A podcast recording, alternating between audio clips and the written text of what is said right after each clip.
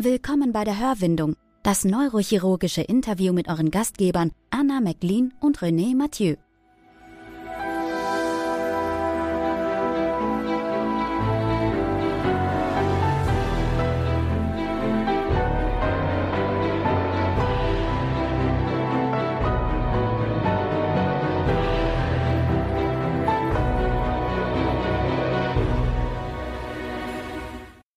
Und auch zur zweiten Folge darf ich unsere Co-Host Anna begrüßen. Hallo Anna.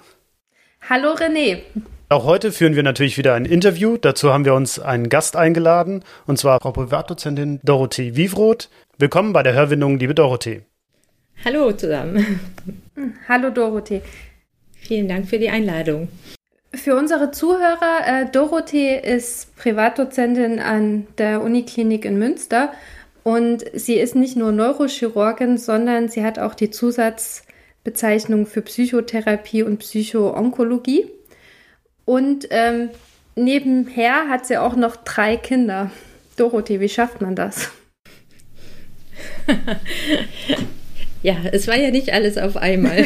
Erstmal habe ich die neurochirurgische Ausbildung gemacht und dann Psychoonkologie, dann die Psychotherapie, aber währenddessen tatsächlich hatte ich schon die Zwillinge und dann kam Luise noch nach. Ich finde, es klingt total spannend, dass du sowohl Psychoonkologie und auch Psychotherapie gemacht hast. Ich weiß von meiner Frau, dass Psychotherapie ein unglaublich langwieriges Verfahren ist, um eben diese Zusatzbezeichnung zu machen. Ähm, war das auf deine Initiative hin? Ja, das war so. Ich habe ja erstmal die Fach, den Facharzt für Neurochirurgie gemacht. Das hat mir auch eigentlich ganz viel Spaß gemacht, aber ähm, nach zehn Jahren war es dann irgendwie so weit, dass ich mich auch selber schon so ein bisschen am Umorientieren war, dass klar war, dass wir Familie gründen wollten und ich dachte, ich muss mir irgendwie so ein anderes Standbein noch aufbauen, perspektivisch. Also ich hätte sonst auch die Option gehabt. Ich war für Ida Oberstein mal angefragt worden oder ich hätte in Mainz, da habe ich meine Ausbildung gemacht, in der Kinderneurochirurgie einsteigen können und dachte aber, naja, mit Familie, das Operative, ob das so auf lange Sicht ähm, wirklich das Richtige ist. Und ähm, es war aber so, dass ich mich schon ganz lange ähm, für die Neuroonkologie interessiert habe und gedacht habe, also so in die Richtung, das könnte meine Nische werden. Und ähm, habe ja, ich komme ja noch aus einer Zeit, da könnte man jetzt auch lange drüber reden, als es sozusagen überhaupt noch keine Neuroonkologie gab. Mhm. Also als ich 97 mein AIP gestartet habe, ähm, äh, war es so, dass wir die Patienten operiert haben, haben die in die Bestrahlung geschickt und ähm, haben uns dann von denen verabschiedet. Es gab nicht mal irgendwie eine systematische Wiedervorstellung von unseren Patienten bis dann mein Kollege Nikolai Hopf meinte, der sich eben für die Neuroonkologie interessierte, wollen wir die Patienten denn nicht einfach mal wieder einbestellen, um zu sehen, was wird eigentlich aus diesen Patienten und, und meinte, ja, ob ich da nicht auch Interesse dran hätte. Habe ich gesagt, ja, kann ich mir eigentlich ganz gut vorstellen. Und so kam es, dass ich in die neuroonkologische Schiene gekommen bin. Eigentlich sehr zum Missfallen meines Chefs, der eigentlich andere Pläne hatte und ähm, fand das aber ganz spannend und wir haben wirklich über die Jahre eine, eine große neuroonkologische Sprechstunde aufgebaut. Und da war es aber dann so, dass ich irgendwann gedacht habe, irgendwie brauchen die Patienten hier so eine psychologische Unterstützung. Und ich hatte einen ganz motivierten Doktoranden, den Hendrik Kohlhoff, und der hat gesagt, äh, wir machen mal ein Screening, ich kümmere mich mehr drum, wir machen mal eine Kooperation mit dem Psychologischen Institut. Und da haben wir Frau Fischbeck kennengelernt und haben äh, diese gemeinsame Doktorarbeit gemacht, haben Fragebögen verteilt, haben gesehen, dass eben viele Patienten ähm, belastet sind und eigentlich Unterstützung bräuchten. Und dann saßen wir mit der Psychologin zusammen und sagten, ja, also meine Idee war, dass wenn ich den Eindruck habe, bei den Patienten, die brauchen eine psychoonkologische oder psychologische Betreuung, dann schicke ich die zu ihr, weil ich schon versucht hatte, sie an niedergelassene Psycho Logen hm, zu überweisen, was aber ganz schwierig war, weil die alle sagten, was, Hirntumor? Nee, und vielleicht äh, sterben die Patienten ja auch, damit haben wir keine Erfahrung, das wollen wir auch irgendwie nicht so gerne haben. Ne? Alkoholabusus oder Anorexie, das ist so eher das, äh, womit wir umgehen können. Und ich habe immer gedacht, irgendwie brauchen die Leute jemanden zum Reden. Und dann entschuldige, wenn ich da mhm. gerade einhake, aber das finde ich total spannend, weil du das auch so beschreibst, dass tatsächlich die Psychotherapeuten, in dem Fall psychologische Psychotherapeuten, gar nicht so sehr mit diesen Patienten was anfangen konnten. Kann man das so sagen? Ja, das war, also es ist ja jetzt schon, naja, 15 Jahre her. Ähm, und, aber das war mein Eindruck. Die hatten irgendwie Angst davor. Ich habe, also den Patienten, die haben sich selber versucht zu bemühen, hatten keinen Erfolg. Ich habe rumtelefoniert. Das ähm, kam irgendwie nicht so richtig an. Und irgendwie habe ich gedacht, das ist merkwürdig. Wieso, wieso will diese Patienten niemand unterstützen? Und dann habe ich äh, die Psychologin ähm, eingeladen und sagt, wollen Sie nicht mal hier so einen Ambulanztag mitmachen, ne? so die Hirntumor-Sprechstunde bei uns in Mainz, war ich ja damals noch. Und dann sagt sie, ja, können wir gerne mal machen. Und dann ist sie so den ganzen Tag mitgelaufen und abends saßen wir dann zusammen und ich sage, und brauchen meine Patienten psychologische Unterstützung? Und dann guckt sie mich so an und meint, nee, Sie brauchen mehr Zeit. Und ich so, ja, wie? Ich brauche mehr Zeit. Sagt sie, ja, die Leute wollen mit Ihnen reden. Und ich so, ey, hier geht gar nicht, ja. Ich habe mich hier in der Dom Männerdomäne, ja, seit Jahren beiße ich mich hier irgendwie durch, mache hier meinen chirurgischen Facharzt, ja, kämpfe um jede OP und jetzt wollen Sie mich hier auf die Psychoschiene abschieben. Geht ja gar nicht, ne?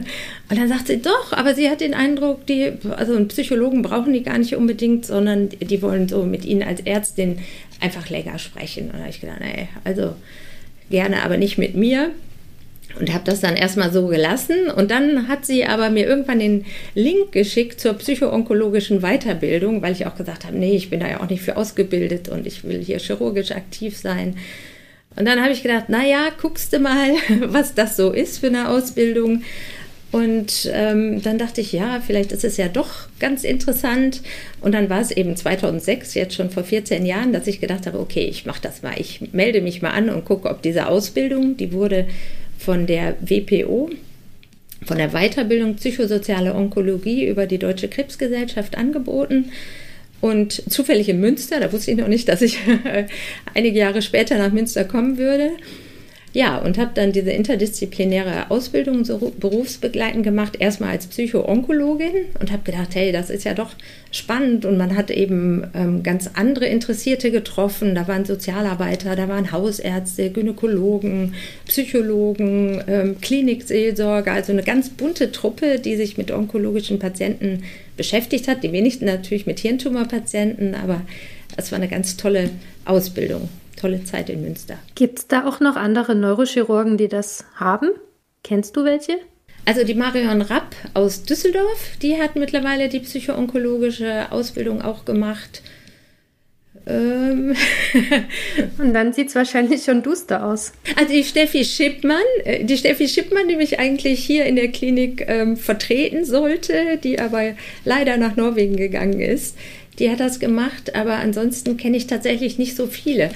Und das Problem bei der Psychoonkologie ist, dass man das bis heute, das hatten Sie damals schon gesagt, daran arbeiten Sie, dass man das abrechnen kann. Das geht aber nicht, sondern ähm, Psychoonkologie kann auch jetzt quasi vor allem im niedergelassenen Bereich nur abgerechnet werden, wenn man Psychotherapie macht. Und dann habe ich, um auf die Eingangsfrage zurückzukommen, also von 2006 bis 2008 die psychoonkologische Weiterbildung gemacht und von 2008 bis 2011 dann die ärztliche Psychotherapie Zusatzbezeichnung. Also nochmal drei Jahre berufsbegleitend, dann auch schon mit den Zwillingen, aber das waren eben für Mediziner sind das ja so Satzbausteine, die man so peu à peu machen kann.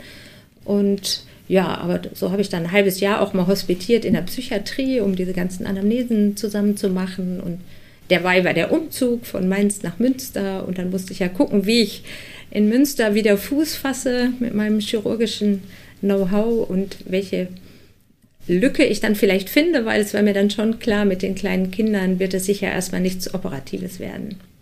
Da sprichst du gerade was an und du hast jetzt auch zwei weitere Frauen genannt, die diese Zusatzbezeichnung haben in der Neurochirurgie. Im Vorgespräch haben wir ja auch schon kurz drüber gesprochen. Ich finde es unglaublich wichtig und das hast du ja auch betont gehabt, dass die Patienten eben auch die Möglichkeiten haben, mit jemandem, wie du es genannt hattest, vom Fach zu sprechen. Also ich finde es unglaublich wichtig, nicht weil ich das ähm, jetzt ausgerechnet erfülle, sondern weil die Patienten mir das einfach auch ganz häufig ähm, rückmelden. Ja, die Patienten von uns sind ja in der Regel nicht psychisch krank, sondern die sind in einer extremen Belastungssituation. Und ein Hirntumor ist eben auch kein Brustkrebs, ohne das jetzt schlecht machen zu wollen und kein Blinddarm, ja, sondern das ähm, betrifft eben den, den Geist und die Seele, die Persönlichkeit und ist einfach nochmal eine ganz andere Art von Belastung. Und die Patienten haben, die meisten haben ja vorher noch nie von einem Hirntumor gehört oder was das ist oder haben keine Vorstellung, wie das wächst, warum das so schwierig ist, warum man es nicht operieren kann. Und ähm, die ersten Gespräche oder die Inhalte der Gespräche sind ganz oft medizinische Fragen, dass man einfach in Ruhe nochmal durchgeht. Was haben Sie denn verstanden? Wie wächst der Tumor? Kennen Sie Ihre MRT-Bilder vorher, nachher? Wenn ich Patienten hier auf der Station sehe, so postoperativ, nehme ich zum Beispiel immer die Bilder mit und frage, ob sie die sehen möchten, ob sie die kennen. Vor allem natürlich, wenn die chirurgisch gut sind, ne? weil das den Patienten natürlich auch Mut macht, ne? wenn sie sehen, okay, da war vorher so eine weiße Knolle und jetzt ist es weg. Das kann auch jeder verstehen.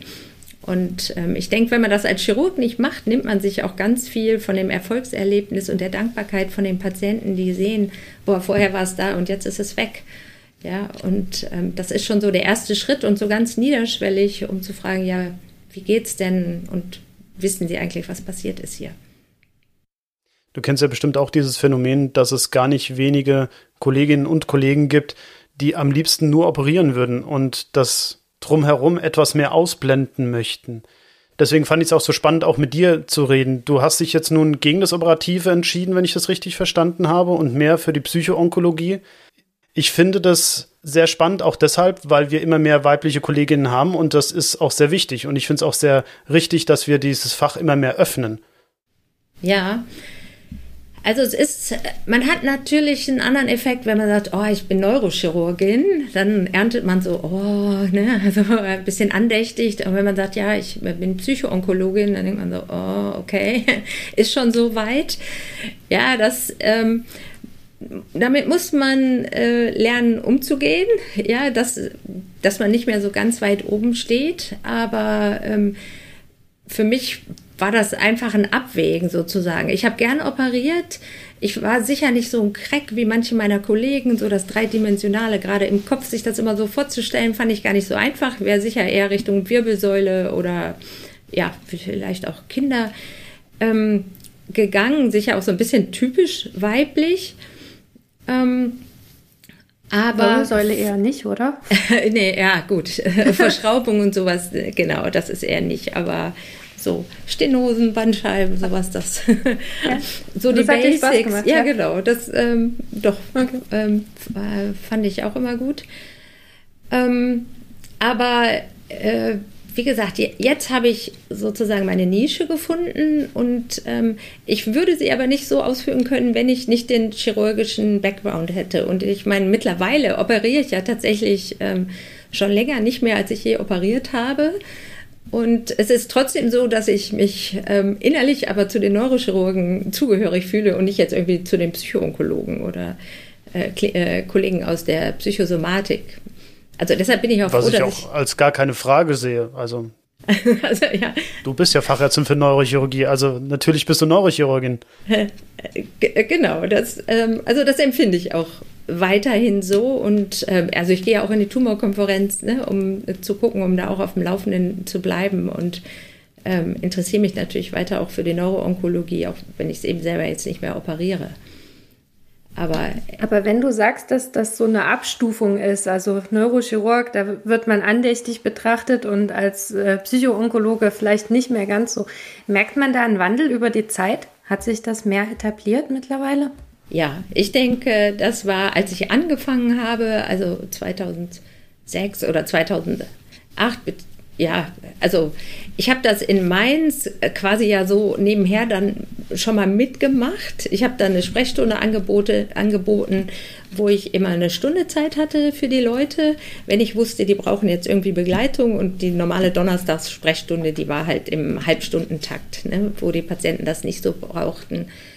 Und ähm, und das, das ist eben auch, sagen wir mal, der große Vorteil, dass man eben auch einfach ein bisschen mehr Zeit hat, mit den Patienten zu reden ne? und das in Ruhe einfach nochmal besprechen kann, was da eigentlich los gewesen ist. Ich glaube, die Frage habe ich aber verloren. Ja, also meine Frage war eher so, ähm, jetzt auch von der Patientenseite. Ich, also ich habe immer jetzt so ein bisschen das Gefühl, ich meine, ich bin jetzt noch nicht so lange dabei, aber dass äh, Patienten es auch lernen, dass es erstens mehr Frauen in dem Beruf gibt und dass es auch doch auch ein bisschen auf Soft Skills ankommt und nicht nur der Herr Professor, der dann hereinschwebt in seinem weißen Kittel, sondern dass man auch dankbar ist, wenn sich jemand Zeit nimmt. Doch, absolut. Also und da ist auch die Hemmschwelle ähm, sinkt, glaube ich. Die Patienten sind besser aufgeklärt. Sie wissen, es gibt solche Angebote. Also wir haben bei uns auch die Flyer ausliegen weil bei uns leider auch das Screening nicht so gut ähm, funktioniert, dass jeder Patient automatisch sozusagen getestet würde. Aber es gibt Patienten, die fordern das ein, die melden sich dann schon beim Pflegepersonal oder in der Visite und sagen, ich hätte gern mal jemanden zum Reden. Oder die melden sich, weil sie den Flyer irgendwo gesehen haben und sagen, ich glaube, das würde mir mal gut tun. Also da ist die Bereitschaft sicher schon größer geworden. Also und auch beim Personal, das zu empfehlen ne? oder sagen, Mensch, wir haben hier jemanden, würden Sie gerne mal mit jemandem sprechen. Und es ist ja mittlerweile, glaube ich, auch so, ähm, das hatten wir ja im Vorgespräch so ein bisschen angesprochen, dass es auch ähm, akademisch immer mehr anerkannt wird, dass auch diese ganzen psychischen Aspekte, Depression, Fatigue, was da alles reinspielt, ähm, dass das ja letztendlich auch einen wichtigen Effekt für das Outcome der Patienten hat.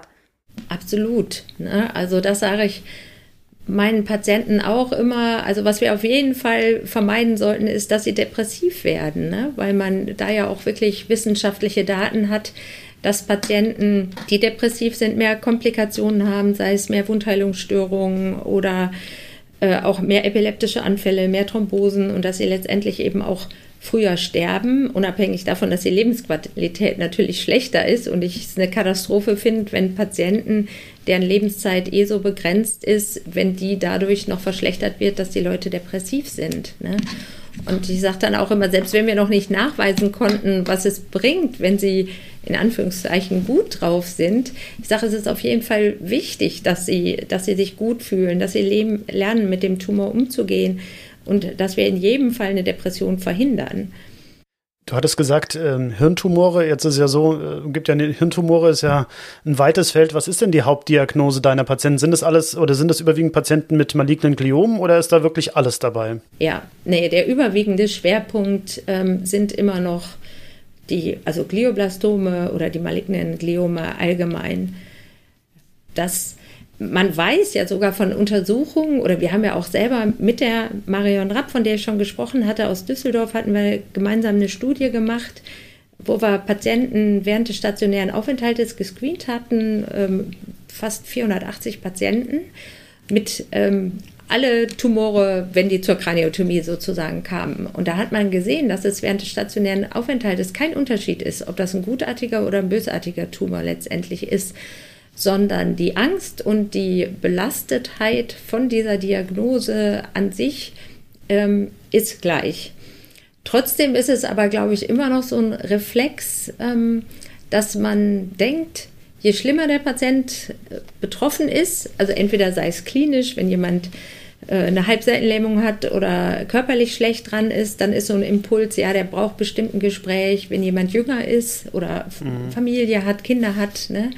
Das ist, ich glaube, da schwingt so ganz viel mit dann beim Pflegepersonal, bei den Ärzten, dass sie, dass sie es dann eher empfehlen, als wenn jemand jetzt ein Meningiom hat. Ne? Haben wir gut rausoperiert und ähm, oder Astro 2 geht jetzt in die Kontrolle, ne? Und bei denjenigen bricht eben vielleicht trotzdem eine ganze Welt zusammen.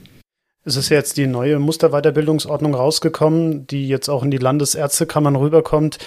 Ähm, als ich sie durchgelesen habe, ist mir aufgefallen, es wird doch noch wahnsinnig viel Fokus rein auf das Operative und auf das ähm, überhaupt das Interagieren mit Diagnostik gelegt. Würdest du dir wünschen, dass es auch mehr in den Facharzt mit reingenommen wird, dass wir mehr Skills, wie wir es vorhin genannt haben, auch in diesem Feld bekommen? Ja, also ich denke, da, also es, es wäre auf jeden Fall sinnvoll und sicher eine gute Sache, das nicht nur ähm, denjenigen zu überlassen, die vielleicht professionell oder die die Weiterbildung machen wollen, weil ich glaube, dass man mit relativ wenig Input schon viel Gutes bewirken könnte. Ne? Dass man einfach äh, bei der Aufklärung, wie sage ich es dem Patienten, also so Kommunikationstraining macht, dass man eben nicht sagt, ähm, Sie brauchen keine Angst haben, weil solche negativen Sätze, ne, da behält der Patient Angst haben, sondern lieber sowas vermitteln, ähm, ne, wir sind bei Ihnen. Ne, da merkt er sich, ah, bei mir. Ne, so, wir tun alles für Sie. Ja, dass man mit solchen einfachen Impulsen ähm, oder wenn man auf seine Worte einfach aufpasst, glaube ich schon ganz viel Gutes machen kann, ohne jetzt Psychoonkologe werden zu müssen, in Anführungszeichen. Ne? Aber oder ein krasses Beispiel, was mir Patienten gesagt haben, die, es war natürlich nicht bei uns im Haus, ist klar, ne? sondern äh, die waren bei äh, zu einer Zweitmeinung und sie sagten, dann macht der, also haben sie auch noch selber bezahlt und ähm, dann macht der Chef Arzt, der Herr Professor, die Tür auf, nimmt die ganz, also und die Familie steht davor und dann sagt er ihnen, also es lohnt sich gar nicht mehr, sich zu setzen, der Tumor ist bösartig wir können den nicht heilen. Und die Familie, die saß Monate What? später noch hier und hat gesagt, wie kann der so, sowas sagen? Ja, also wir sind es nicht mehr mehr wert, dass wir uns setzen, dass er sich dafür die Zeit nimmt, nur weil man den Tumor nicht operieren kann. Und die sagten, ja, der braucht ja kein Mitleid mit uns haben, ja. Und wir, wir wissen, das sieht hier irgendwie bös aus, aber ähm, warum musste der das so formulieren? Und das hat die ganze, also die Töchter, alle waren total betroffen davon, ja. Und dann muss man den Scherbenhaufen. Verständlicherweise, das ist. Ja, sagt man auch irgendwie, ja, geht gar nicht, ne? Und trotzdem passiert es immer wieder, ne? Du hast was, du hast gerade so was Schönes gesagt, dass man diese Sätze eben auch nicht negativ formulieren sollte. Und das ist ja etwas, das muss man wirklich erstmal lernen. Also auch für sich selbst und auch bewusst überhaupt darauf achten, dass man wirklich diese Sprache benutzt und dass man mit Sprache sehr, sehr, sehr viel ausrichten kann, auch wenn man das gar nicht möchte. Also das finde ich, äh, finde ich einen, wirklich einen ganz tollen Punkt, den du da gebracht hast. Ja, ich habe das Zitat von dem Bernhard Lohn, das war der Kardiologe, der den Defibrillator erfunden hat. Der sagt, die Worte sind das mächtigste Werkzeug, über das ein Arzt verfügt. Und ich glaube, das muss man sich manchmal wirklich klar machen, ne? dass ähm, ja, man, man kennt das ja selber auch, ne? wenn, wenn man dem Kollegen sagt, Mensch, du siehst aber heute gut aus, dann wird er mit einem fetten Grinsen den ganzen Tag rumlaufen, ja, weil ähm, das einfach gut tut, ja. Warme Dusche nennen die Kinder das in der Grundschule, ne? dass einer sich in die Mitte stellen darf und alle anderen sagen ihm was Nettes. Ne? und ähm, ja, da, da, merkt man, was für eine Macht Worte haben. Und genauso ist es natürlich auch, wenn man daneben haut. Ne? Das ist, ähm, das tut weh. Du hast gerade das Stichwort Kinder gebracht. Denkst du, dass die Tatsache, dass du Kinder hast, dir bei deinem Beruf hilft? Das ist eine gute Frage. Ich glaube schon, man wird ähm, empathischer, man wird sicher auch ein bisschen weicher.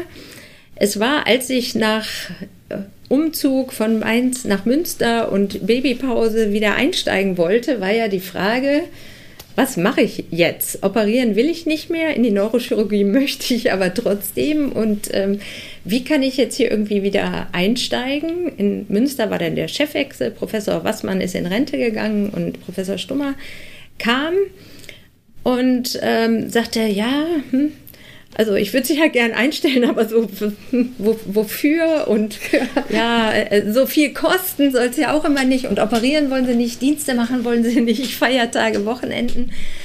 Und ähm, dann war, ach, was war denn, der, der Neujahrsempfang, genau. Und dann standen wir irgendwie, da war ich nur, weil mein Mann ähm, eingeladen worden war.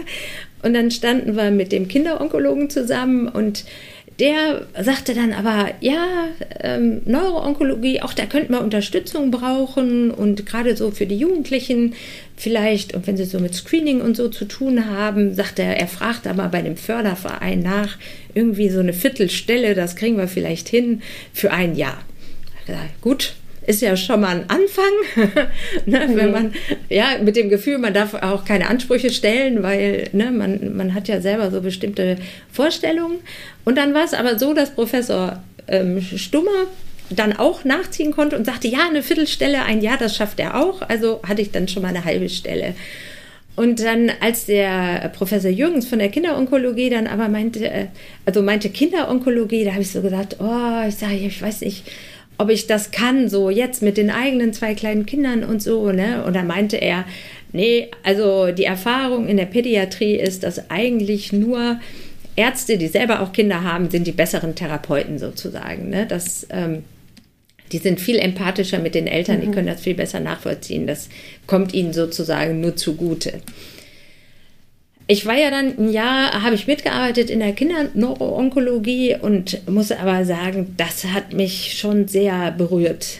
Also die vor allem Medulloblastom-Kinder natürlich auch zu sehen. Also und gerade die jungen Kinder, das war irgendwie nichts für mich. Also das ging mir dann doch irgendwie zu nah und ähm, ich habe dann hinterher habe ich ähm, eher die Jugendlichen betreut. Die sind oft, wenn die als Teenies da sind, bleiben die ja auch in der Kinderonkologie, auch wenn die schon 25 oder 30 sind, oft, also zumindest ist es hier in Münster so, beim Ronny Sträter. Und es war dann eher so, dass ich ähm, am Anfang die Jugendlichen und jungen Erwachsenen vor allem gescreent habe. Und hinterher war es aber so, dass ich tatsächlich den Eindruck hatte und auch von so Punktesystemen und so, dass die ähm, Jugendlichen selber gar nicht so betroffen waren, aber die Mütter, die oft mitkamen. Und so hatte ich hinterher mehr Mütter dann in psychoonkologischer Behandlung als Patienten selber und habe hab dann eher die Mütter über die Zeit dann ähm, begleitet, die ich da war. Und René, wie ist das bei dir? Du meinst zwar, ob ich Kinder habe, ob ich damit, ähm, also ich kann das mhm. bestätigen, dass es mir auch so geht, dass ich vielleicht mit den Eltern besser mitfühlen kann, aber auch feststellen musste, dass mich das manchmal dann durchaus belastet. Also ich erinnere mich sehr gut ähm, vor vielen Jahren, als ich noch, äh, als ich gerade angefangen hatte, eine Neurochirurgie oder vor vielen Jahren, das klingt jetzt so, als wäre ich uralt, also vor einigen Jahren, ja. Also ich hatte auch noch IP gemacht, ähm, zumindest begonnen und dann wurde es irgendwann abgeschafft.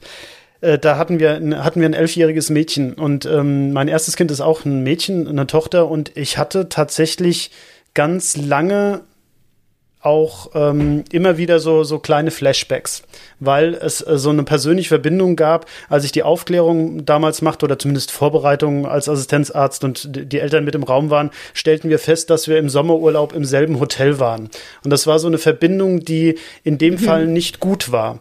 Und da habe ich das erste Mal für mich so festgestellt, wie wichtig Distanz ist und trotzdem empathisch zu bleiben. Und das ist ein, ist ein Weg, wie ich finde, das äh, sehr lange braucht, den, den gut gehen zu können, wenn man es überhaupt jemals wirklich mhm. meistern kann. Ich hatte damals von dem ähm, Psychotherapeuten, da war ich ja noch in der, in der Weiterbildung sozusagen, ähm, äh, da hatte ich das, hat man ja dann auch Supervision und reflektiert das Ganze und wie geht es einem damit und wie kann man damit umgehen. Und da, hat er auch gesagt, ja, das geht Ihnen irgendwie alles viel zu nahe, Sie sind da nicht professionell genug, Sie müssen Abstand kriegen. Ich sage, ja, aber wie soll ich den denn kriegen? Ja, hätte ich ja auch gerne manchmal, aber ähm, ich will ja trotzdem auch empathisch bleiben, darum ne, soll's ja, das will ich mir jetzt nicht abgewöhnen oder da irgendwie ein Eisklotz werden. Und dann hatte er ähm, gesagt, ja, sie müssen halt unterscheiden, wann haben sie ihren Kittel an und wann haben sie ihren Kittel aus. Ne? Und sagte, überlegen Sie sich mal, wann ziehen Sie eigentlich Ihren Kittel aus oder ziehen Sie überhaupt Ihren Kittel aus, ne? Oder nehmen Sie das alles mit nach Hause oder meinte dann so ganz praktisch, gibt es auf dem Weg irgendwie Moment, wo sie sagen, ja, okay, das ist ähm, der Moment, wo ich jetzt den Kittel ausziehe und sozusagen von der Ärztin in die Mutter- und Hausfrauenrolle sozusagen übergehe. Und ich fahre ja immer mit dem Fahrrad, wie die meisten Münsteraner hier. Und da gab es so eine, eine Schranke. Sehr schön. genau, wo ich dann mit dem Fahrrad immer absteigen musste, weil ich da durch musste. Und da habe ich gedacht, so, und das ist jetzt die Stelle, wo ich morgens meinen Kittel an und nachmittags meinen Kittel wieder ausziehe. Und das war ganz lange, also gerade in der Kinderonkologie, bei den Erwachsenen ist es nicht ganz so extrem gewesen oder mit den Jahren lernt man es natürlich auch, aber das war ganz lange wirklich so ein Moment, wo ich gesagt habe, so, und jetzt kann ich das wirklich abgeben. Morgen, wenn ich hier vorbeikomme, schnappe ich mir den wieder so symbolisch, ziehe den an und, ähm, und damit bin ich dann auch durch die Kinder-neuro-onkologische Zeit ganz gut gekommen. Aber das hatte mir damals gut getan als Tipp. Ja, finde ich auch ein schönes Bild. Also, dass man sich tatsächlich so einen Punkt nimmt. Ich hatte einen alten Oberarzt, der hat mir immer erzählt, wissen Sie, ich bin so froh, dass ich 20 Minuten von hier weg wohne, weil jedes Mal, wenn ich mit dem Auto die drei Kurven da hinten fahre, da mhm. denke ich dann noch so mal drüber ja. nach und dann schalte ich ab. Ich pendel ja auch, geht mir auch so. Das ist äh, richtig schön, die Zeit im Auto. Ich mag das. Dieses kleine Podcast-Projekt ist ja auch vor allem dafür da, dass wir uns alle ein bisschen besser kennenlernen, dass wir Neurochirurgen kennenlernen, Neurochirurginnen vor allem kennenlernen. Und das möchte ich auch gerne so ein bisschen aufgreifen. Es gibt ja jetzt immer mehr Frauen in der Neurochirurgie, was ich, wie ich schon gesagt habe, wahnsinnig toll finde. Ähm, die Zahlen zeigen aber eindeutig, dass in den Chefetagen oder in den Etagen unten drunter es noch sehr wenig Frauen gibt. Wie ist dann dieses Thema Vernetzung? Immerhin haben wir ja auch zwei Assistentensprecherinnen und auch der, die Sprecherin der Oberärztin der DGNC ist äh, offensichtlich, wenn es eine Sprecherin auch eine Frau. Insofern, was können wir dafür tun? Was muss ich verbessern? Tja, das ist eine gute Frage. Vielleicht müsste man erstmal herausfinden, wie viele Frauen, also ob es daran liegt, dass so wenig Frauen in der Führungsposition sind, weil sie nicht die Chance bekommen oder weil sie es vielleicht gar nicht möchten. Also es gibt sicher Frauen, die ganz nach vorne preschen wollen und das ist auch gut, die sollte man auf jeden Fall unterstützen. Ähm, ich glaube aber, würde ich sagen, ich kenne mehr, die nicht ganz oben stehen wollen, sondern die eben doch, wenn sie Familie haben oder haben möchten, sich eher so in der Reihe darunter einordnen würden, um eben Familie und Beruf in Einklang zu bringen. Das geht uns Männern ja auch so. Also ich würde nicht behaupten, dass jeder Mann unbedingt Chefarzt werden möchte. Na, oder Chefarzt, ja, aber, aber mit guter Kinderbetreuung. mit Frau zu Hause. Das wäre der naja, Klassiker, oder, mhm. Ja, oder also, eben einem System, was funktioniert, wo man weiß, dass man einen guten Kindergarten hat oder Tagesmutter, wo man das Kind auch sicher abgeben kann und auch über einen längeren gesicherten Zeitraum. Wie macht ihr das, Dorothee? Genau, Kinderbetreuung ist natürlich das A und O überhaupt, wenn man arbeitet, wenn, oder wenn beide Partner eben arbeiten, dass man die Kinder gut versorgt weiß. Das schlechte Gewissen bleibt natürlich trotzdem oft, wenn man wieder länger gebraucht hat oder die Kinder immer die Letzten sind, die aus der Kita abgeholt werden. Ähm, aber, Aber das ist ja kein Phänomen jetzt nur für Neurochirurginnen, sondern da würde ich wirklich sagen, ähm, auch ich bin mit einer Ärztin verheiratet, die auch arbeitet und das ist einfach gang und gäbe, auch wenn ich jetzt so ein, in, in mein Kollegium reinschaue, da sind ganz viele sind eben auch mit, häufig tatsächlich auch mit Ärztinnen verheiratet oder umgekehrt mit Ärzten und beide sind berufstätig. Also da muss ich einfach auch noch mehr tun. Ja, das, das also wir haben das Glück gehabt sozusagen, dass unsere Kinder in der UKM-Kita waren, die damals noch Betreuungszeiten von, acht, äh, von 6 bis 20 Uhr hatte. Wow. Das ist, äh, ja genau, das war, das weil die cool. eben auch von den Schwestern, die so früh angefangen haben und so ähm, die Kinder betreut haben, das ähm, konnten sie nicht aufrechterhalten. Das war halt so ein Projekt gewesen, aber ähm, das hat mir schon viel Freiraum auch gegeben. Ne? Oder auch als ich äh, Management-Seminare noch gemacht habe über zwei Jahre und dass man da einfach abends ein bisschen Luft hat und sowas in Anspruch nehmen kann. Du hattest zu Beginn schon aber auch gesagt, dass du das Gefühl hattest, du musstest dich am Anfang durchboxen, dass es ja wenig Frauen in der Neurochirurgie gab. Hat man dich, hat man, oder die Frage geht eigentlich so ein bisschen an euch beide, vielleicht auch um den Unterschied festzustellen oder vielleicht gibt es eben auch keinen. Hat sich das verändert? Ist es mittlerweile anders? Also als ich angefangen habe, das war ja jetzt 97, also letztes Jahrtausend noch, ähm, da war, war es so, dass eine Kollegin gab es schon und ähm, ich kam dann sozusagen noch dazu. Und es war, ja gut, um die OPs gab es damals irgendwie immer Streit, weil jeder hatte das Gefühl, er operiert nicht genug. Und ähm, also ich glaube, ich habe eine tolle Ausbildung genossen. Der Preis war aber natürlich entsprechend hoch. Aber es war schon so, dass ich bevorzugt auf der Intensivstation eingeteilt wurde und zum Beispiel auf der Privatstation. Ne? Dass man immer das Gefühl hatte, hey, wenn Doro da ist, dann läuft das gut, dann sind die Patienten zufrieden, die Angehörigen haben jemanden zu reden, der Chef weiß, egal wann er kommt zur Visite, ähm, ich werde noch da sein. Ähm, was mich damals schon ziemlich auch geärgert hat. Ich meine, wir hatten damals ja, es gab kein Case Management, es gab keine MFAs auf Stationen. Wir haben ja alles noch selber gemacht. Wenn irgendwo die Röntgentüte fehlte, musste man halt im Archiv suchen gehen. Ja, das waren ja noch ganz andere Zeiten. Digitales Zeitalter kannte man quasi auch noch nicht. Nee, ich habe auch noch die Röntgenbilder aus dem Betrachtungsschirm rausgeklaut, wo ich wusste, wo die sind, nachts, wenn die Radiologen das Licht ausgemacht haben. Genau, genau. Man kannte das Haus äh, in- und auswendig. Also, und ja, es wurde schon, man ging nicht nach dem Dienst nach Hause, aber das ging den Männern natürlich genauso. Aber ich glaube, dass, also hauptsächlich war halt ähm, so, dass ich halt oft die Rolle kriegte, so die Patientengespräche zu führen, die schlechten Nachrichten zu überbringen, die Angehörigen zu beruhigen. Äh, wenn Patienten wieder die OP verschoben musste, ne, wen schicken wir denn da mal hin? Oder wenn die andere Abteilung sauer war, ne, dann war ich immer so der Mediator vom Dienst und wurde dann ähm, abgestellt. Ne? Und als ich mich anfing für die Onkologie zu interessieren, wie gesagt, ähm, mein alter Chef damals, der, der ja großer vaskulärer Chirurg war, Axel Pernetzky, bekannt für seine minimalinvasiven Zugänge, Endoskopie. Ich meine, wir haben ja eine tolle Zeit erlebt, weil der einfach auch ein Visionär war für die Neurochirurgie.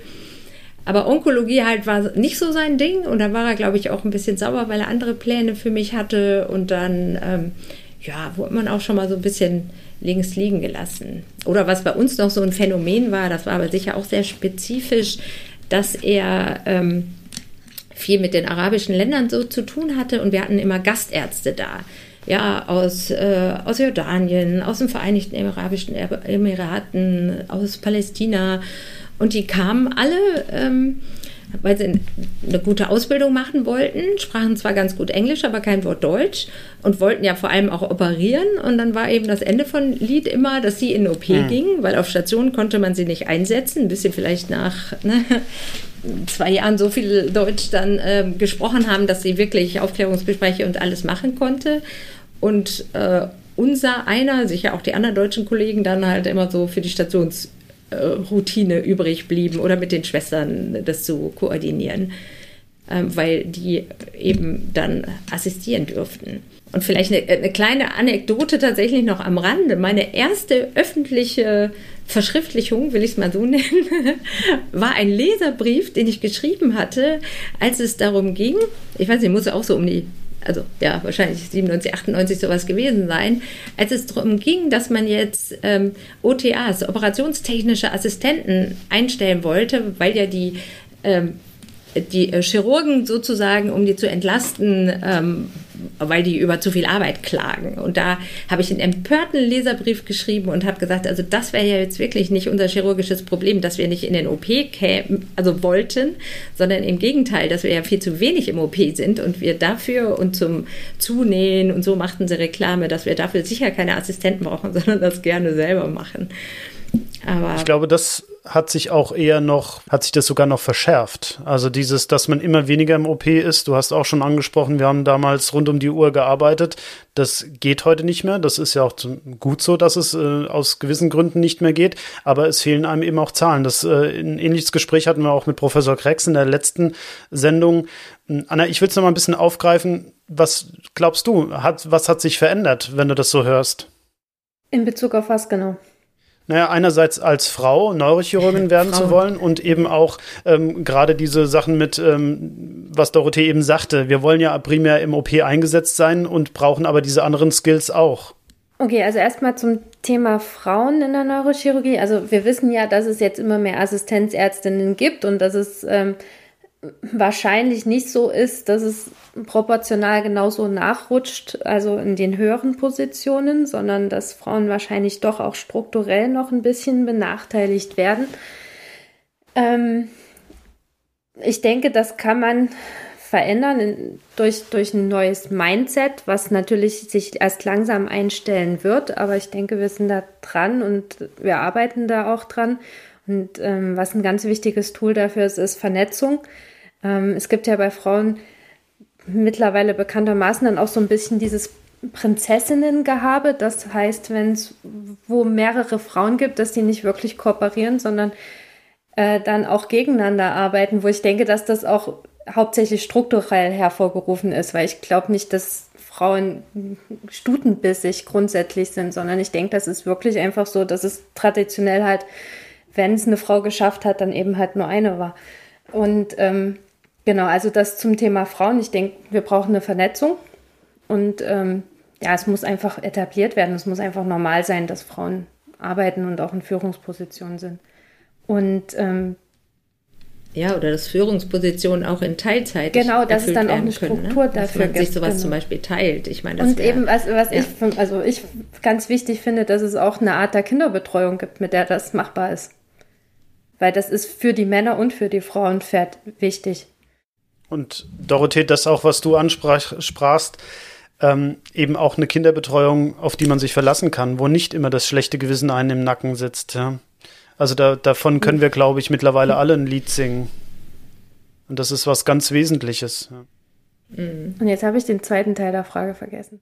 Na, ob sich jetzt, wir wollen ja überwiegend im OP sein, sagten wir. Wir brauchen die anderen Skills, deswegen also, reden wir ja genau. auch heute mit Dorothee, weil eben das eben etwas ganz Wichtiges ist. Und ich finde ja auch immer ein, ein sehr kompetenter Arzt das ist nicht nur einer, der, der auf dieser Handlungsebene kompetent ist, sondern der braucht eben noch sehr, sehr viel mehr, sondern der braucht auch eben diese soziale Kompetenz. Und ob sich das jetzt, äh, wie sich das in deinen Augen verändert hat, als, auch als Weiterbildungsassistentin.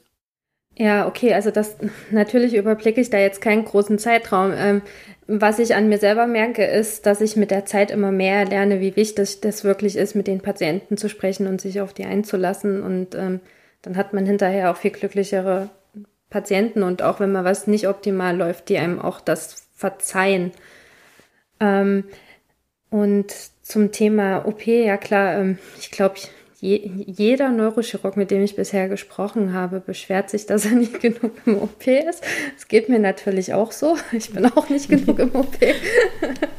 Und ähm, äh, ich weiß nicht, ob es wirklich das Arbeitszeitschutzgesetz ist, was das Problem ist. Ich glaube, es ist ähm, die Aufteilung der Arbeit, was ein Problem ist.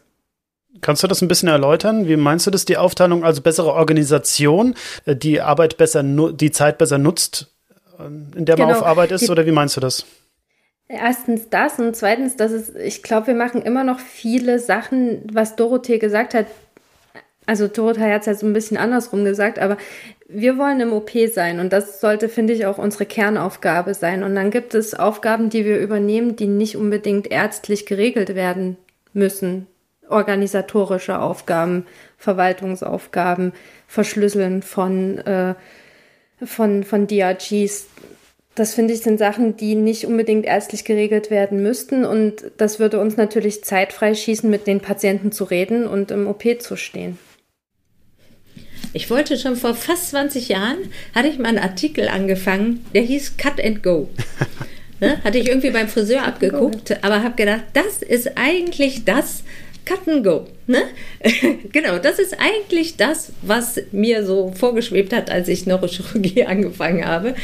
Ja, und nicht das ganze andere Gedöne, was man eben, und ich glaube, das war früher noch viel, viel mehr, was wir da an, ich meine, jeden Zettel handschriftlich ausfüllen, ja, immer wieder das Gleiche auf jeden Reha-Antrag und ähm, wir. Aber machen wir ja auch. Und in der EPA ist es ja auch nicht so viel besser.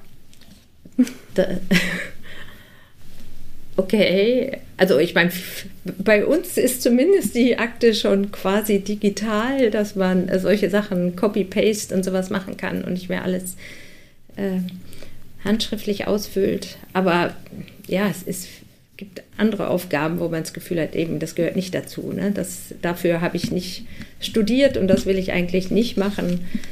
Und ja, da bin ich in der glücklichen Lage, dass ich jetzt zumindest die meiste Zeit das mache, was ich gerne mache. Das ist mit Sicherheit eine sehr privilegierte Situation, ne? Ja, genau. Hm. Wie zum Beispiel, dass ich das Tumorzentrum koordiniere. Das ist jetzt sowas, wo ich sage, ja, okay, das ist so ein bisschen nach zehn Jahren. Könnte es auch mal jemand anders machen, ne? aber ähm, wie wichtig findest du, dass, ähm, um nochmal auf die Psychoonkologie zurückzukommen, dass die Patienten einen festen Ansprechpartner oder Ansprechpartnerin haben?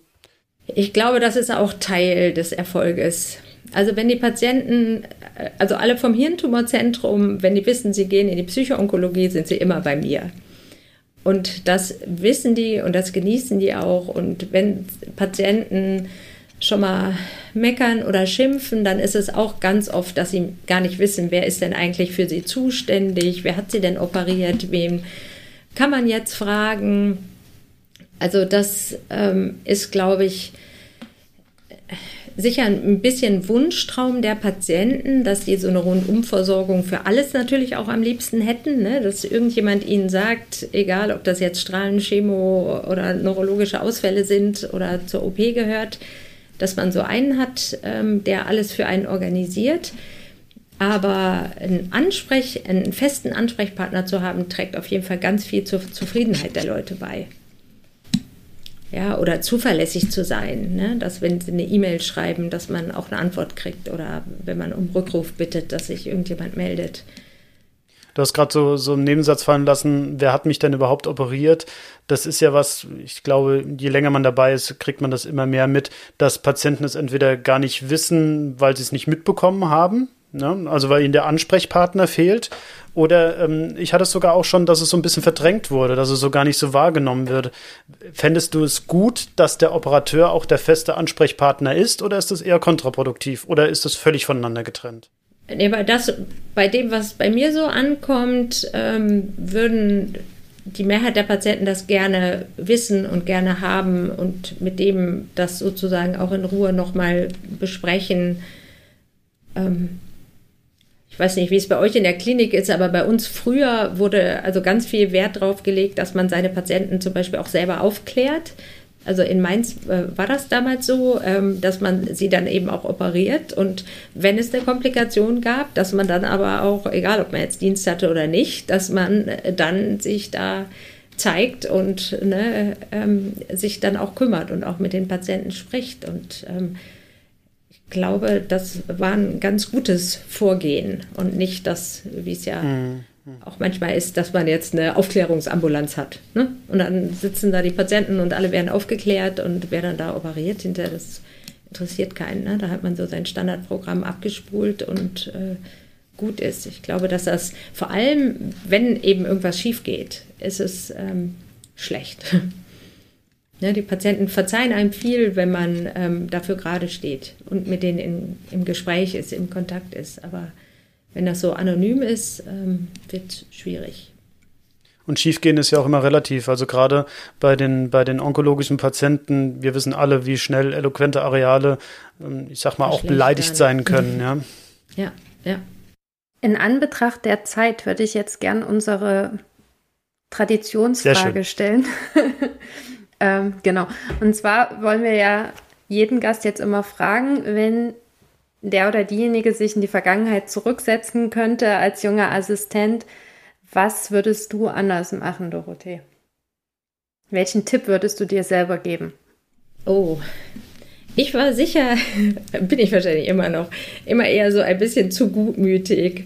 Also ich glaube, ich für mich äh, müsste lernen, ähm, mehr einzufordern und mich nicht ähm, zu viel zurückzunehmen. Vielleicht auch ein Appell an die eine oder andere Frau. Ähm, ja, dass man eher einfordert und ähm, wirklich oder vielleicht auch Zahlen sammelt und vergleicht und sagt hier ne, im Vergleich zu den Kollegen, wenn das noch ein Genderproblem ist. Ne? Ich bin jetzt schon wieder äh, rotiere hier auf die Intensivstation oder jetzt zum vierten Mal äh, während meiner Facharztzeit auf die Privatstation. Also, dass man da eher gesagt hätte, ähm, jetzt ist wirklich mal jemand anders dran. Ja, das hätte ich mich damals sicher nicht getraut. Meine, man, äh, man wächst mit seinen Aufgaben.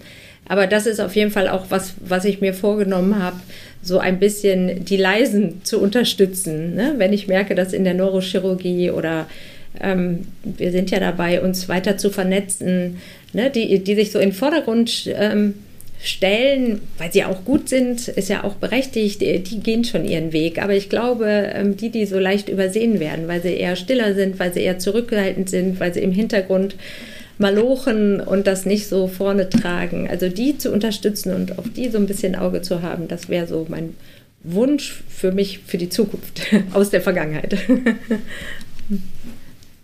Wir hatten in der letzten Sendung auch ein bisschen äh, das Mentorendasein angesprochen. Wäre das vielleicht auch eine Möglichkeit? Also auch insbesondere von Frau zu Frau, also Mentor und Mentee? Also jetzt für mich als in der Rolle als Psychoonkologin, ähm, also wer immer zuhört und äh, Lust hat, mal Psychoonkologie oder mich mal eine Woche zu begleiten, oder wir haben ja auch Kunstprogramm, Sportprogramm, wir machen verschiedene Studien. Ähm, der ist immer herzlich willkommen. Der kann mich einfach ähm, anschreiben, anrufen, ähm, weil das fände ich persönlich auch eine super Sache. Ich finde, man lernt immer davon, wenn man ähm, Studenten oder Ärzte oder ähm, wenn man sich austauscht, auch über die Patienten, ne, da also können beide Seiten nur von profitieren und es gibt ja nicht so viel vielleicht nicht so viele Möglichkeiten noch, dass man jetzt wirklich spezifisch bei Hirntumorpatienten und Psychoonkologie mal was machen kann. Oder wenn jemand überlegt, ist die Ausbildung was für mich oder nicht. Also gerne einfach mal durchklingeln und ähm, kann ich ein bisschen was davon erzählen. Das ist ja berufsbegleitend möglich. Und ja, da einfach den Mut zu haben, so eine Nische auch mal zu entdecken. Also ich hätte ja auch, als ich angefangen habe, nie davon geträumt, dass ich mal als Psychoonkologin irgendwie arbeiten würde, meinen eigenen Arbeitsbereich mir so aufbaue, mein, mit all den Freiheiten, die ich halt habe, ne, weil ich meine eigene Ambulanz äh, quasi ja habe, so ein bisschen self-made, hat natürlich auch Nachteile, weil man immer so ein bisschen alleine ist und nicht so im Team ist, aber ich kann morgens anfangen, fast wann ich will. Mein Chef lässt mir da viel Freiheiten. Er sagt, ich weiß, Sie arbeiten, wann Sie das machen oder was von zu Hause geht oder zu Corona-Zeiten, wenn Sie äh, ja, Homeoffice machen, das, ähm, da lässt er mir völlig freie Hand. Da bin ich ähm, wirklich in, in einer glücklichen Lage, sodass ich ihm da auch manche Überstunde verzeihe, die ich sicher mache. Oder sehe es dann eher als Ehrenamt, dass ich mich engagiere. Ich finde das ein wahnsinnig schöner Aufruf und das ist auch genau das, was zu unserem Thema passt. Du hast heute wundervolle Werbung für dich gemacht. Ich glaube, die Anfragen werden kommen. Ähm, ich, für mich, vor allem für die Psychoonkologie, hoffe ich. Sehr schön. Und äh, auch der Aufruf, den kann ich nur so weitergeben. Also auch bitte, ähm, wir wollen uns vernetzen, also auch diese Plattform nutzen. Die ganzen Sachen kommen nachher auch noch im Outro. Anna. Genau, ich, ich wollte jetzt nur nicht, dass du jetzt schon das Ende einläutest, weil es noch ein äh, ein Gebiet gibt, was ich noch gerne besprechen wollte und was super cool ist, nämlich was ihr gemacht habt mit diesen Sportinitiativen, die ihr bei euch macht. Vielleicht kannst du da kurz was zu erzählen. Da gibt es ja auch das Paper zu diesem Skiausflug, den ihr da letztendlich gemacht habt. Das finde ich eine, eine, total geniale äh, Sache. Ja, genau. Also wir wissen ja mittlerweile, Reden ist gut für die Patienten und Reden kann auch vieles verbessern an den Symptomen, die wir eben schon mal angesprochen hatten, mit Depressionen, mit Fatigue, mit ja, äh, den Ängsten, die die Patienten so haben, auch während der Erkrankungsphase, ja nicht nur am Anfang. Und es war letztendlich ein Impuls von einer Patientin, die ähm, mit einer Gliomatosis damals und epileptischen Anfällen ähm, sagte, sie, sie, hätte immer den Kopf frei bekommen, wenn sie joggen gegangen ist und ihr Mann hat aber jetzt gesagt, nee, nicht hinterlegst du irgendwo im Wald, lass das mal lieber. Und ähm, dann ist sie ins Fitnessstudio gegangen und hat gesagt, ähm, ja, sie hat zwar einen Hirntumor und epileptische Anfälle, aber sie würde eben gerne wieder trainieren. Und dann haben die gesagt, ja, das ist ja schön, aber doch besser nicht bei uns. Und sie war dann völlig frustriert, weil sie sagte, das fehlt ihr so. Und etwa zeitgleich hatte ich ähm, äh, Ralf Brandt oder von ihm gehört, dass der ähm, als persönlicher Trainer, der schon seit Jahrzehnten mit der Kinderonkologie hier in Münster ähm, mit Skifahrten begleitet. Das war ein Programm, was es hier schon seit fast 30 Jahren gibt, das über die Kinderkrebshilfe Familien mit einem krebskranken Kind eine Woche in den Schnee dürfen. Und da war der auch schon seit fast 20 Jahren dabei. Und wir kennen uns mittlerweile auch schon zehn Jahre.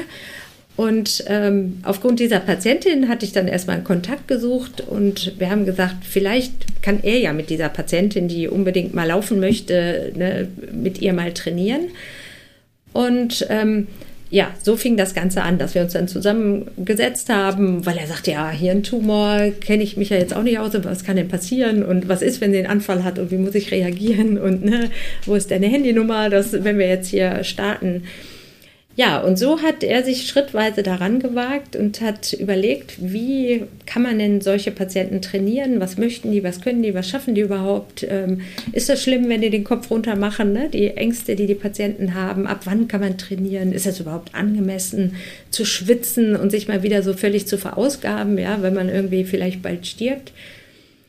so dass ich eben reden ist gut, aber für manche Patienten ist eben vielleicht was ganz anderes wichtig und Sport habe ich über die Jahre entdeckt, ist, bin selber eher unsportlicher, aber ist für viele eben ein Ventil und ähm, gerade bei unseren Patienten mit den Einschränkungen, die sie haben, mit dem Vertrauen, was sie verloren haben in den eigenen Körper, wieder zu sehen, was kann ich eigentlich, wie fühlt sich das an, wenn mein Herz klopft, ja, oder wenn ich mal Kopfschmerzen habe, ist das jetzt immer gleich der Tumor oder kann ich das irgendwie einordnen? Ähm, äh, was passiert, wenn ich mich verausgabe? Kommt dann wirklich ein Anfall oder geht das auch nicht? Und so hat er jetzt ähm, viele Patienten über die Jahre schon trainiert. Und sein großer Traum war dann immer, dass wir auch mal ins Kleinwalsertal auf diese Zaferner Hütte fahren. Eine Selbstversorgerhütte, die man nur mit einem offenen Sessellift erreicht und dann da eine Woche in den Schnee. Ich bin nur überhaupt kein Schneemensch, sondern ich sage ja, lass uns lieber in die Sonne und ans Meer fahren, können wir doch auch. Und ausgerechnet mit Tierentumor-Patienten hocken wir dann da im Schnee und in so einer Hütte und dann ist Schneesturm und irgendwie einer krampft da vor sich hin. Ich sage, muss ja vielleicht jetzt auch nicht sein. und, aber er hat nicht locker gelassen und hat gesagt, er guckt mal nach einem guten Team. Und es war wirklich ähm, genial, was für ein Team er dann zusammengestellt hat. Ein Kollege, also der Lars Lemke, äh, auch seines Zeichens Neurochirurg und ein Unfallchirurg aus der Nachbarklinik, ähm, haben also auch gesagt, sie fahren mit. Und wir hatten ja dann einen Koch dabei und einen Hauswirtschafter und einige Skilehrer und für die Kinder äh, eine Lehrerin und ähm, haben dann gesagt, gut, also wir wagen das jetzt. Wir nehmen halt ne, Cortison und so ein bisschen Notfallmedikamente mit ähm, was alles passieren kann und gucken mal, ob sich welche anmelden, ob die sich überhaupt trauen oder ob die auch sagen, genauso verrückt, ähm, nee, also muss ja jetzt nicht gerade Skifahren sein.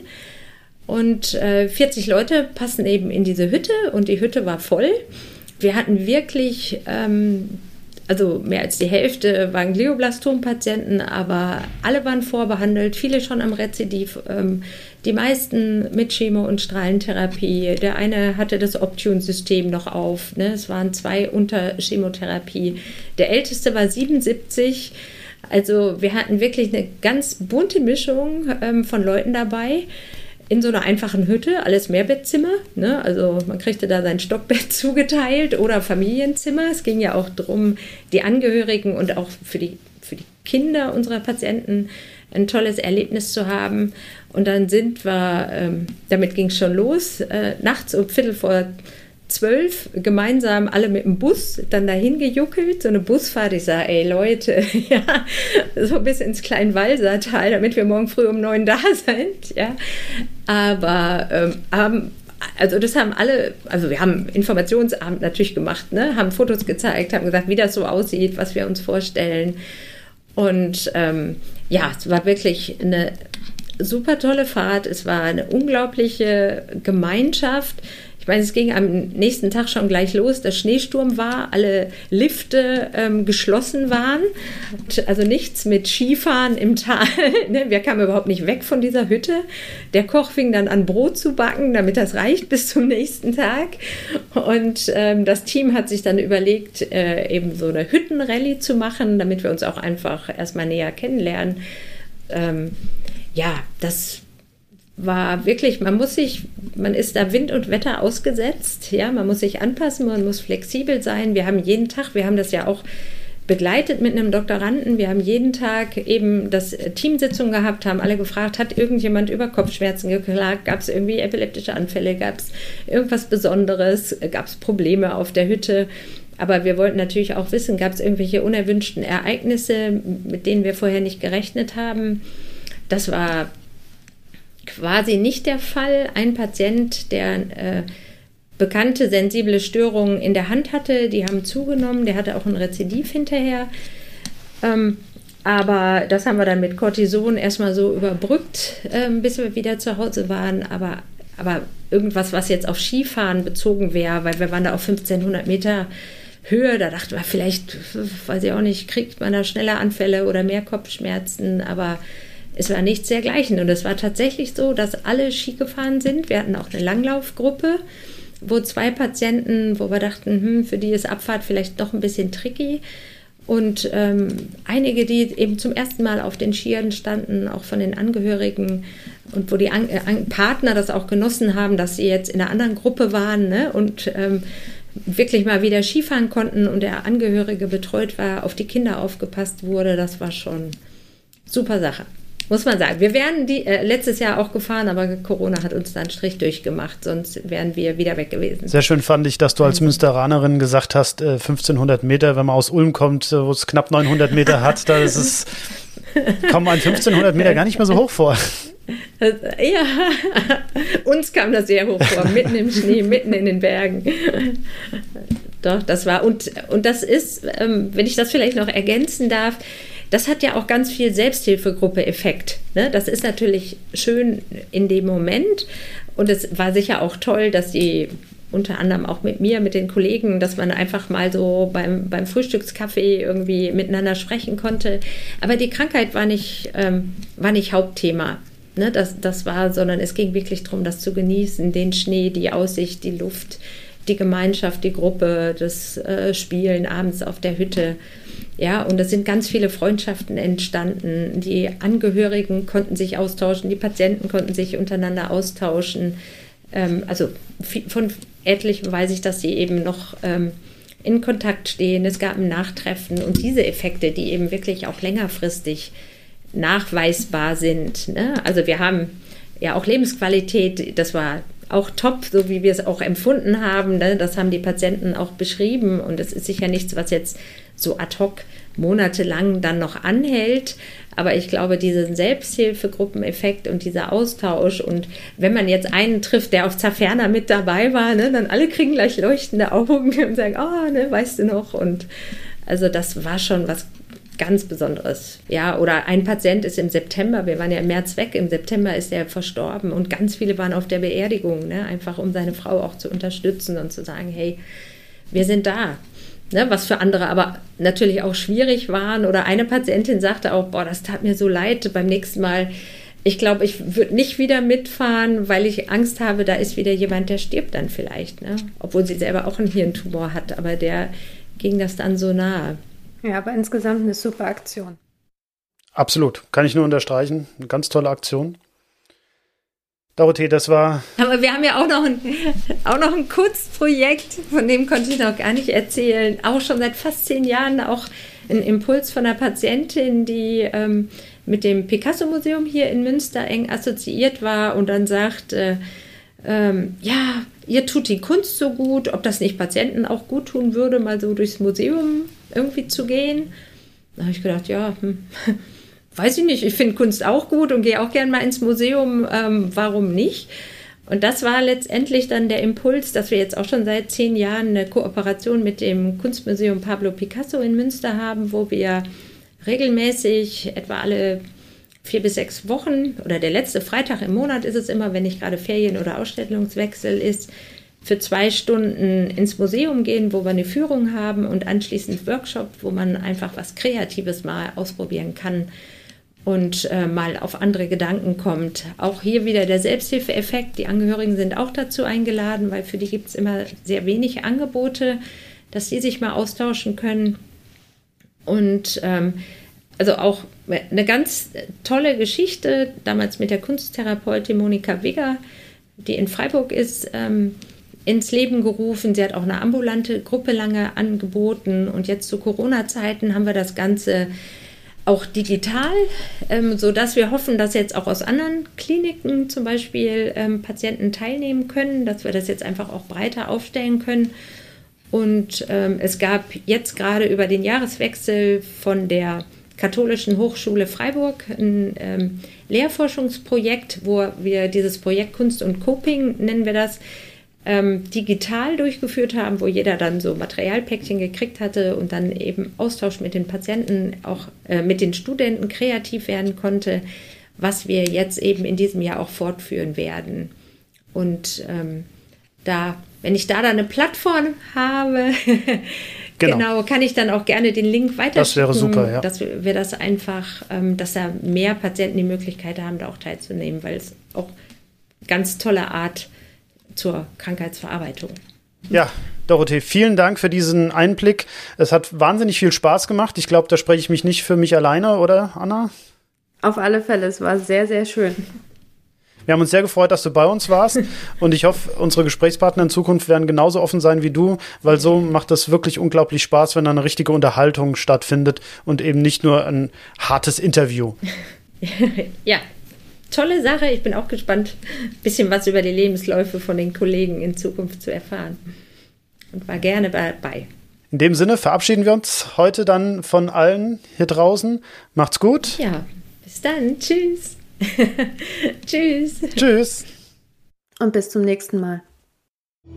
Gebt uns bitte Feedback, indem ihr uns auf unserer Seite hörwindung.de einen Kommentar hinterlasst oder eine Audionachricht sendet. Gerne könnt ihr uns auch auf Twitter oder Instagram unter Hörwindung folgen. Wir freuen uns sehr auf den Austausch mit euch.